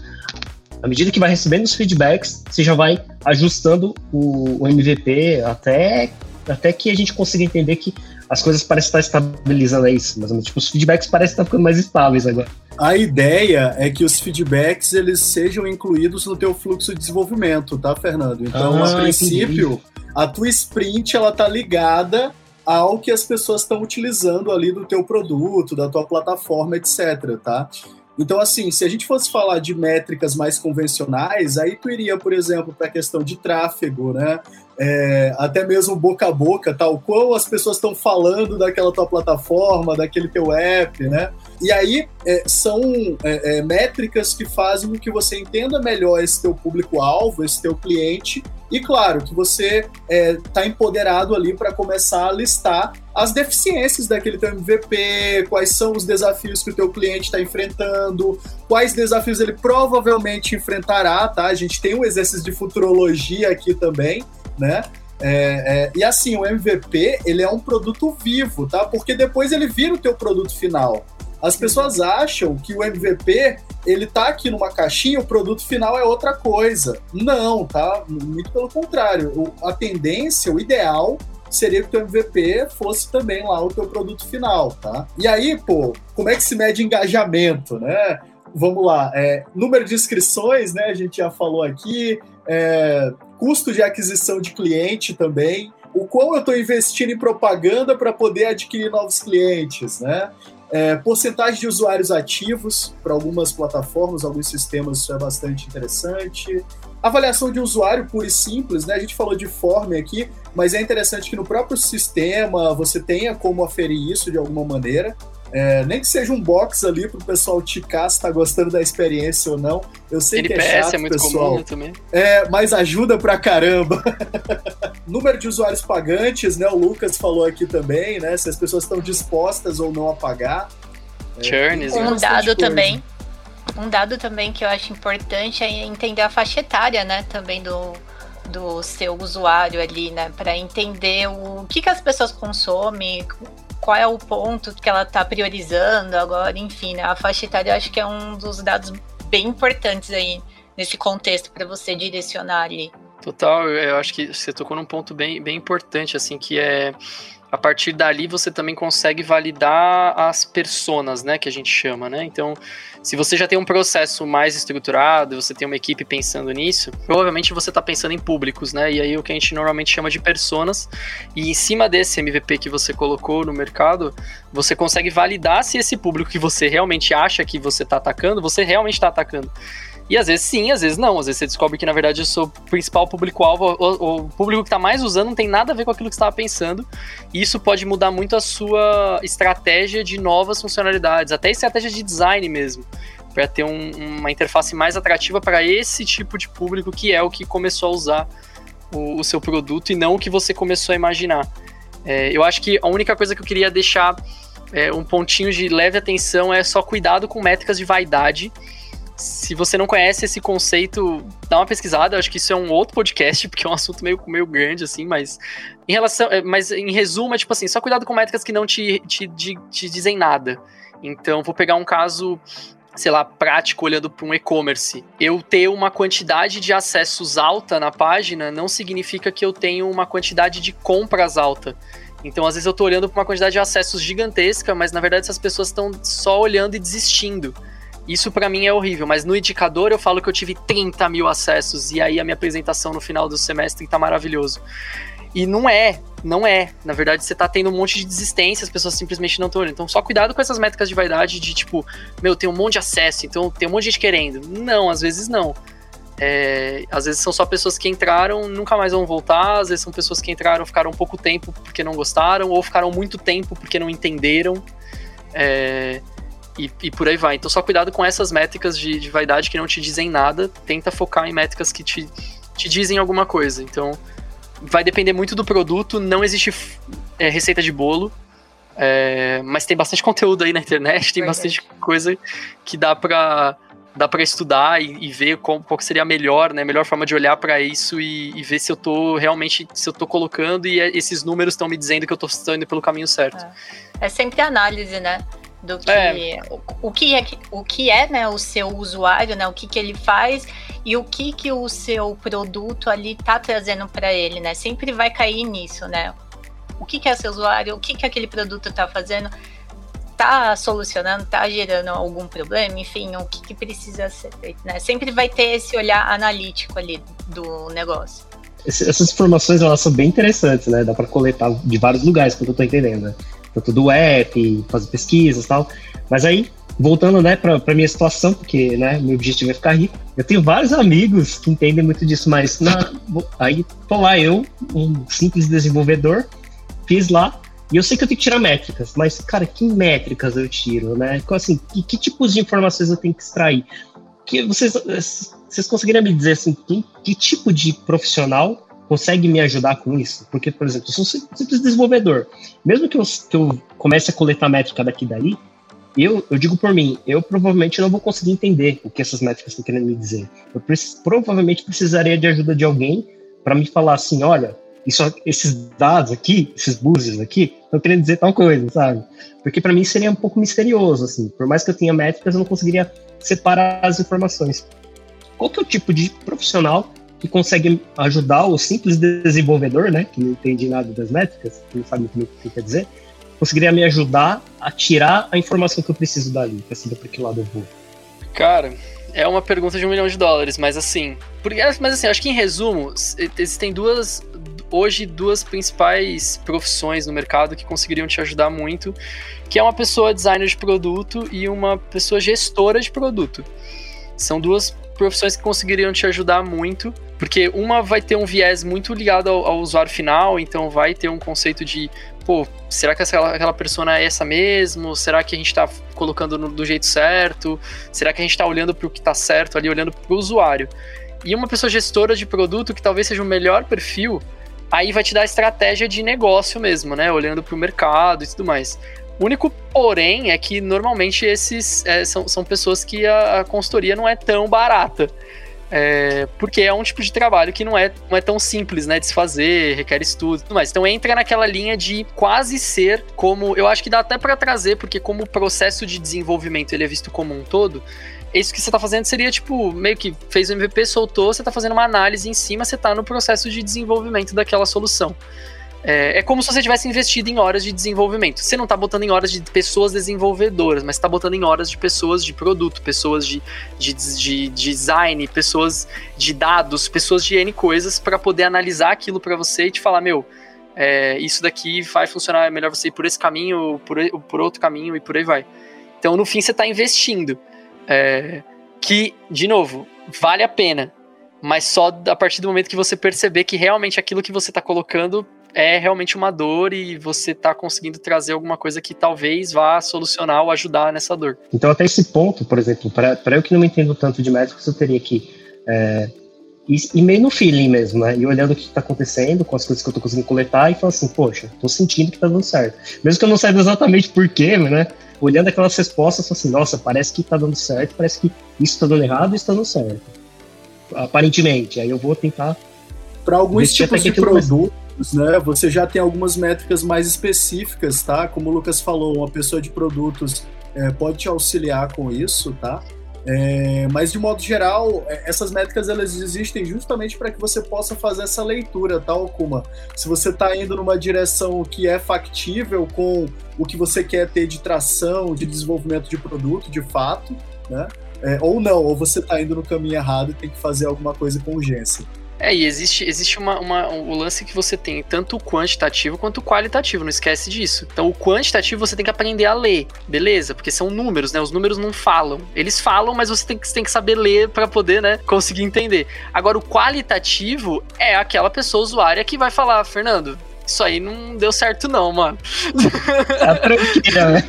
Dá rollback, dá rollback. É. Tava ruim, agora então, parece que piorou, né? É isso. Então, então, assim, é por isso que é importante você ter sempre os dois lados, né? Você vai ter essa galera sendo sincera com você, que é isso que o Ayrton falou bastante do tipo, meu, você precisa ter feedbacks construtivos que, de pessoas que realmente vão falar pra você, meu, isso que você tá fazendo, sei lá, não sei, pode ser que em algum momento funcione, mas pra mim não é o que funciona. E aí você Entendi. já vai ter um baita feedback do tipo, meu, pera lá, eu tô indo pelo caminho errado, ou não é isso aqui que a pessoa quer, e aí você começa a pensar em outra solução. Não dá para fazer igual a minha tia faz comigo, né? Minha tia chegar lá no fim de semana, não, dá pra você arrumar meu celular aqui e tal, eu vou lá e arrumo. No dia eu tô chegando meu sobrinho e fala, oh, você é designer de produto, né? Você não quer analisar meus dados aqui pra dar uma dica? É, tipo, é, não, não vai, ele não vai conseguir olhar em 10 minutos e falar, você tá na direção certa. Não vai, cara. Não vai. A pessoa tem que estar no dia a dia mesmo. E não é nem só no dia a dia, né? Você tem que pensar que eu acho que. Eu acho que o que. Eu acho que também é por isso que é custoso, né? Uma coisa que é que custa muito que é know-how. Então, se você pega, por exemplo, você vai fazer um, um app para uma rede de fast food. Meu, se você traz uma pessoa e pessoas tanto de desenvolvimento, pessoas de design, pessoas de produto, pessoas agilistas, etc., pessoas que lidam com esse tipo de mercado e já têm experiência com esse mercado há um tempo, sua chance de sucesso é muito maior. Então, é um pouco disso também, né? Não, não que uma pessoa de outro mercado não vai conseguir fazer. Vai, mas é diferente, né? Tipo, porque o, o a expertise dela é outra, né? Tipo, ela não tem a mesma experiência, ela não conhece todas as histórias, ela não sabe as coisas que tem ali naquele mercado. Então, isso também é custoso por causa disso, né? Você tem um profissional que se dedicou, que estudou e etc. Então, esse é o lance. De novo, acho que vale reforçar. A gente não tá, não tá em nenhum momento falando que você não vai precisar desses profissionais e que essas pessoas não vão fazer parte do seu do seu momento ou do seu projeto, do seu produto. É, o que a gente está dizendo é antes de você chegar nesses profissionais, nessas pessoas, nesses, nesse cenário que você vai precisar investir, só tenta validar e ter umas premissas de que você vai ter que gastar muito com eles, então tenta validar antes algumas coisas para não chegar e aí tava gastando e descobrir que, pô, não era isso. E aí você vai ter que gastar mais ainda agora para fazer o certo. Né? Exatamente. Complementando isso que o Lucas está dizendo, é, até pro, pro seu caso, Fernando, eu diria que assim, enquanto você for fazer essa, essa análise, né? Então, por enquanto, você ainda não vai é, investir, gastar dinheiro com outros profissionais, mas você vai fazer você mesma essas pesquisas, né? E tenta é, traçar é, algumas ações ali, é, ver como que você vai fazer de forma também enxuta, sabe? Ah, preciso, preciso extrair essas informações aqui, ou preciso analisar como que tá ali o meu usuário, porque muitas vezes, vou até dar o um exemplo de feedback de usuário, muitas vezes o usuário, às vezes, tá usando ali a ferramenta, o produto, e aí ele já pensa lá na frente, ah, isso daqui ele pode virar, dar cambalhota, soltar um foguete ali na lua que vai falar obrigado para você, sei lá, tô viajando aqui. E, e, aí você precisa ter uma, uma filtragem, ver o que, que você precisa naquele momento, né? Então, você conseguir fazer isso de preciso ser enxuto, quais são a. É, fazer essa análise, o que, que os meus usuários, ou o que está mostrando, né? Às vezes, é, essas informações vão ser levantadas e você vai ver que algo fica mais evidente. Então, você precisa trabalhar e analisar mais detalhadamente é, detalhadamente aquilo. Então é muito importante isso, porque como você está fazendo sozinho, né? E essa questão de é, investir um tempo ali para isso, né? Para aquele determinado assunto que está mais evidente, vai ser mais legal. Às vezes vai te dar bastante insumo daquilo que você de fato precisa fazer, né? Que seria um passo depois. Então, olhar para isso, fazer uma filtragem vai ser muito importante, porque você sabe, né?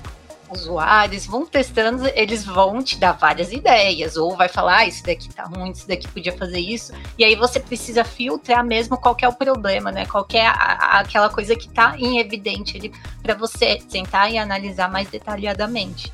Sempre tem aquela ideia, né? Nossa, mas se fizer isso aqui, você vai ficar mais rico ainda. É, exatamente. Sempre vai ter isso. Cara, e usuário, usuário, meu. Tem uns usuários que são muito malucos, né? Meu, é daqueles lá que coloca uma estrela no seu app e escreve muito bom. O das cinco estrelas e fala assim, nossa, é horrível, ninguém não baixe. Aí dá cinco estrelas, você fica assim, ué, aconteceu aqui? É verdade. Quem nunca, né? Ah, porque aquele dia tava indisponível, então vou dar uma estrelinha aqui, só por causa é. daquele dia. Muito bom. É. Muito bom. É complicado, né? É, uma, é um trabalho de análise muito grande, né? Desde o início ali da concepção, do que, que você está tendo a ideia ali, até o depois, essa questão de você estar tá colhendo essas métricas, ou quais ações futuras, né? Que você vai estar tá traçando ali para o seu produto, enfim, né? Então, eu diria para você fazer isso, sabe? Eu peço ajuda pra galera aqui também, né? da Lambda. Felizmente Opa. tenho vários amigos que manjam tudo.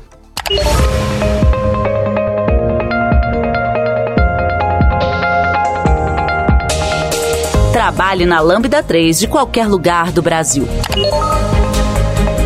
Estamos com várias oportunidades abertas para atuação remota full-time. Acesse vagas.lambda3.com.br, conheça nossas vagas e vem ser Lambda. Muito bom. Vamos pro, pro finalmente, então, das coisas. É, é. Eu acho que é a pergunta que, que vem depois de tudo, né, Fê? Valendo 5 é, milhões, mas... hein? E aí, né?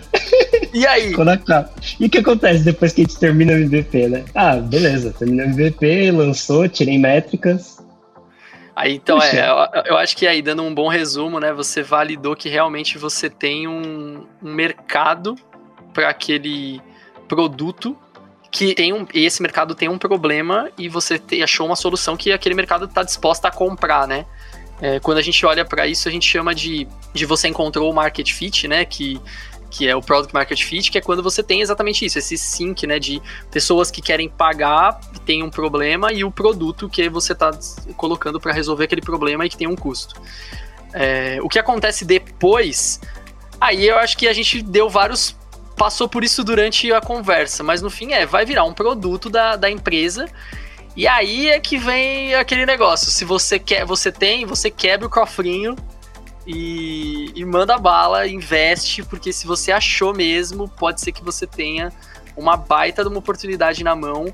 E, e aí, ó, de novo, continua é, fazendo todas as, as, validações que você precisa, mas é um olhando para né? é, o cenário de você validou, você entendeu o que você tem, Cuidado para não perder aquele principal time to market, né? Então, tipo, pô, você agora você entendeu que você tem o um problema. Será que daqui a três anos é as pessoas ainda têm esse problema? Será que daqui a um ano elas ainda têm? Então, cuidado para perder esse tempo, né? Porque a sua pesquisa e toda a sua validação foi feita no momento que você tá agora. Então, agora sim seria o Exato. momento de você sentar, investir, colocar a gente onde você acha que faz sentido é, e disponibilizar isso o mais rápido e o melhor possível para as pessoas que você entende que são o seu público-alvo, mantendo toda a dinâmica que a gente está acostumado de entregas, testa e itera e vai melhorando com os feedbacks que as pessoas vão te dando, porque isso não vai parar nunca. E outra, o produto nunca termina. Se a gente quiser, a gente fica investindo e colocando coisa nova num produto pro resto da vida. É, que não é Só o caso, vai. porque normalmente eles têm um, têm um ciclo de vida que finaliza, né? Mas se quiser, se a pessoa quiser, ela vai o resto da vida Eu acho que essa parte é importante também, porque ó, acho que tem, é, muita gente, eu já, ouvi, eu já ouvi pessoas falando isso. Tipo assim, ah, isso aqui é MVP só, vamos fazer, fazer sem teste. Não, vamos fazer deploy direto no ambiente lá, porque isso aqui é só MVP, né? Só, tipo, o ideal é tratar com carinho esse projeto, porque ele realmente pode virar um produto, né? Ele pode ser a base do seu produto, ele pode ser a nunca versão... Sabe, você nunca sabe de onde vão vir os próximos 5 milhões, Okuma. É, aí, é Então, mesmo que seja um produto MVP que você só está testando uma ideia, o ideal é que você faça com qualidade e com cuidado, né? Tome cuidado com, com carinho do código, que garanta testes, né? Tem uma esteira de deploy para poder integrar, é, integrar e fazer o deploy nos ambientes de forma automatizada, porque se você trata isso de uma maneira bagunçada, talvez você nem consiga validar o seu produto, e talvez se conseguir validar, né? Depois você não consegue dar continuidade nesse projeto, né? De tão bagunçado que, Exatamente. Eu queria fazer um misto é, entre o que o Lucas falou, né, de, do produto em si, e até essa questão de tecnologia, de código que o, o Fernando trouxe, que assim, é, no final das contas, né, a gente a gente está falando, até citando o seu produto em si, né? A gente trabalha com tecnologia, né? Então, a tecnologia, seja em questão do dia a dia das pessoas ali que está utilizando aquele produto, ou que seja em relação a código, muda muito, né? Evolui sempre, né? Então, tanto esse, esse cuidado na hora do desenvolvimento, quanto você validar seu produto. Ah, pensei, é, estruturei ele, agora vou para frente, vou, ah, vou, falar assim, vou abrir a carteira de vou investir nisso. Tem que ser é, em tempo real, sabe? Tem que acontecer isso, né? Porque muda muito, né? A gente sempre está mudando, as coisas sempre seguem e a gente precisa, né? A gente precisa ter esse hábito de mudou, vamos ver o que, que faz sentido, o que, que não faz, como que a gente vai estar tá mexendo, enfim, né? E é muito importante isso, né? Ter essa visão, né? Principalmente quando a gente está falando de produtos digitais, né? Produtos tecnológicos, né? Então a gente não pode perder isso, né? E falando sobre código, é, literalmente, né? A gente fazendo esses testes, como que funciona, se sei lá, por acaso a gente vê que aquele fluxo não faz mais sentido, enfim, né? É uma maneira muito mais. É, no começo, né, vai ser um pouco mais custoso, mas o resultado final dele é, é sempre o melhor, né? Em, em relação ao custo-benefício.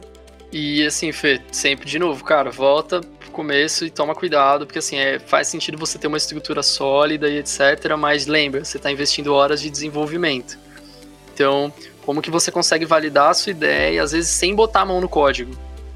É, sem ter uma equipe fazendo e etc e tal. Então, entra de novo naquele exemplo né, que eu comentei da, da 99, se parar pra pensar, a pessoa fez ali uma landing page rápida só para a pessoa conseguir receber um formulário. É, e existem vários cenários que as pessoas fazem esse tipo de coisa para antes de chegar na galera de dev que vai botar a mão no código e tudo mais, porque quando chega aí você já está investindo, a sua grana não vai ser, não vai ser pouca, por mais que você tenha só uma pessoa fazendo, então é isso, é, é, meio, é muito difícil, cara, esse papo de MVP, por isso que é muito bom você ter trazido isso pra gente conversar, mas é muito difícil mesmo, não existe uma receita de bolo, não existe uma forma certa de fazer, uma forma errada de fazer, existe, existem cenários, existem situações, é, eu acho que o, o core disso é como eu preciso validar, eu tenho uma ideia, eu preciso validar ela logo e é isso. Como que eu faço isso com os recursos que eu tenho da melhor forma possível para que eu saiba que aquilo ali eu consigo realmente resolver o problema de alguém, que alguém vai querer pagar por aquilo e etc e tal. Então, é, é, muito isso. E aí fica nessa linha tênue, né? Do tipo, eu não posso investir demais, mas eu também não posso investir muito pouquinho,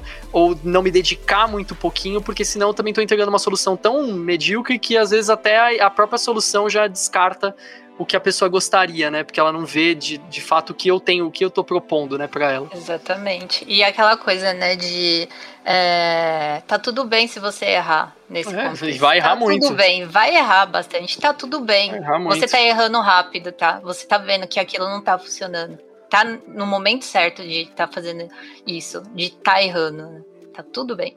E é assim, pessoal, acho que só resumindo um pouco então do que foi falado por todos aqui, a gente quer então a coisa mais rápida e mais barata que a gente possa construir, que vai entregar para o consumidor, para o nosso cliente, né, nesse prazo o mais rápido possível, para que a gente possa observar, então, quer dizer, ter resultados mensuráveis e claro, tendo em vista então um produto, né, que os consumidores de fato eles precisem, desejem e amem, né? Então todos aqueles aqueles pontos da aprendizagem validada. Isso aí.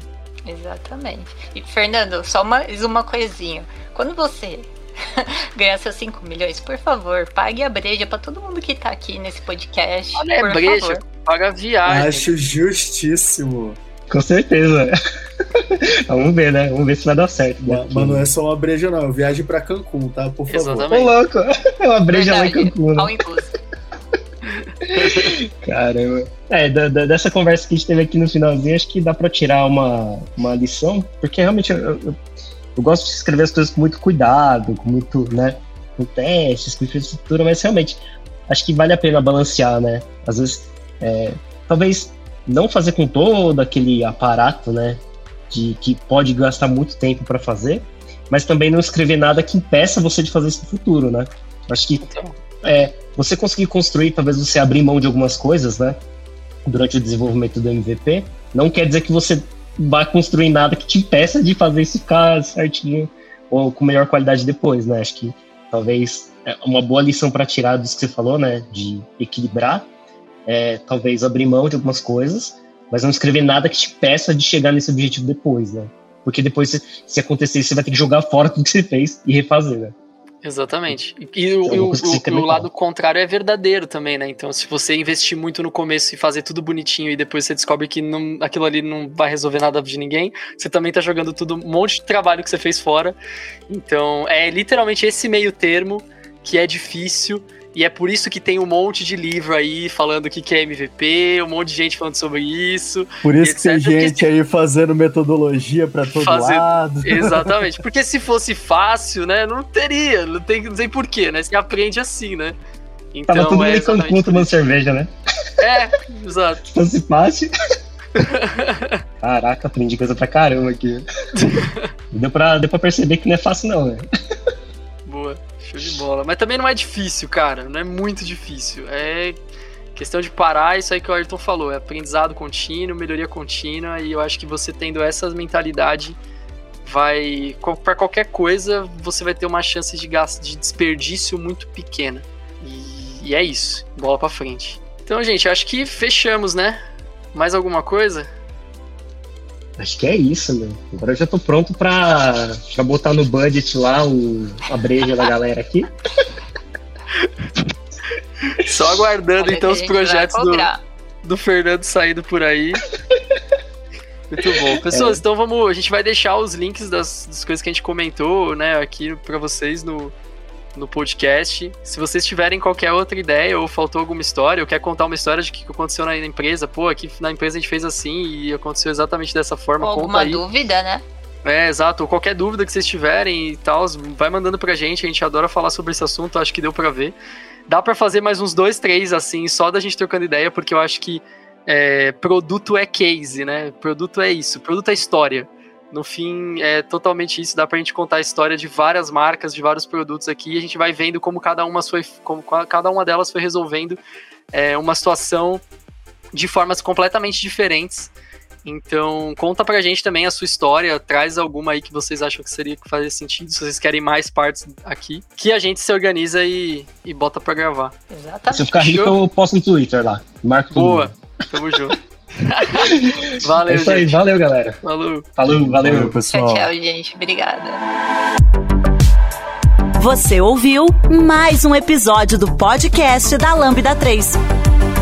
Indique para os seus amigos esse podcast. Temos também um feed só com assuntos de tecnologia e outro que mistura assuntos diversos. Toda sexta-feira, sempre com o pessoal animado da Lambda 3.